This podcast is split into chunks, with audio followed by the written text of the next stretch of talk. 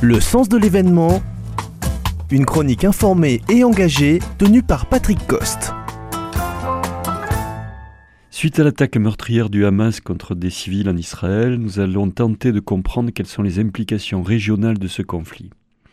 L'Iran, ennemi juré d'Israël depuis plusieurs décennies, est connu pour son soutien militaire au Hamas et est soupçonné d'avoir orchestré l'attaque du 7 octobre.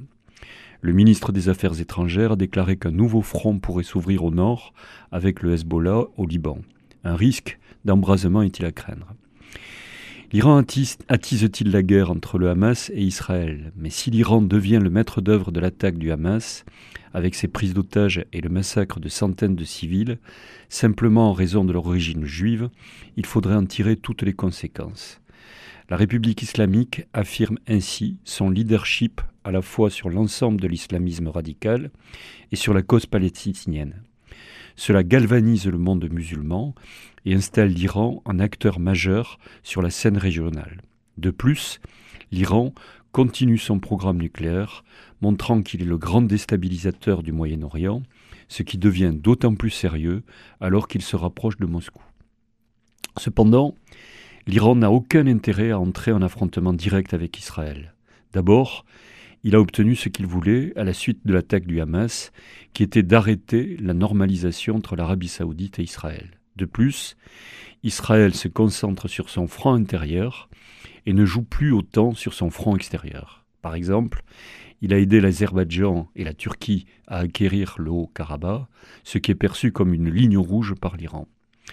Cette situation fragilise la position stratégique internationale d'Israël et donne à l'Iran un avant-goût de ce qui pourrait arriver si Israël lançait une attaque contre lui. L'Iran préfère jouer la guerre de l'information et se positionner comme coordinateur de tous ceux qui aident les Palestiniens.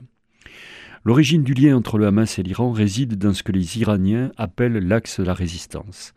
Il s'agit d'un réseau de groupes majoritairement sunnites, partant de l'Irak, passant par la Syrie, se poursuivant au Liban avec le Hezbollah et se terminant en Cisjordanie avec le djihad palestinien, qui est le véritable relais de l'Iran. Cela permet à l'Iran d'assurer une livraison assez sûre à ses alliés sur le front méditerranéen.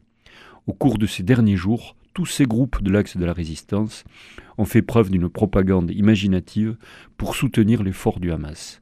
La question est de savoir si ces groupes sont prêts à rejoindre cette lutte armée ou s'ils privilégieront leurs propres intérêts.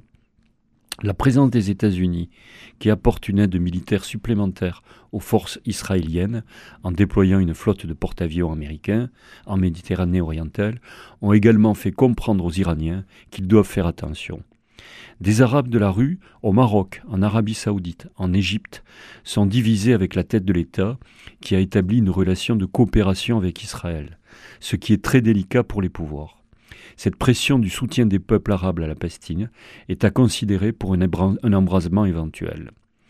La décision d'escalade revient en vérité au Hezbollah, qui n'est pas complètement inféodé à l'Iran et agira en fonction de ses propres objectifs dans un Liban en situation de crise.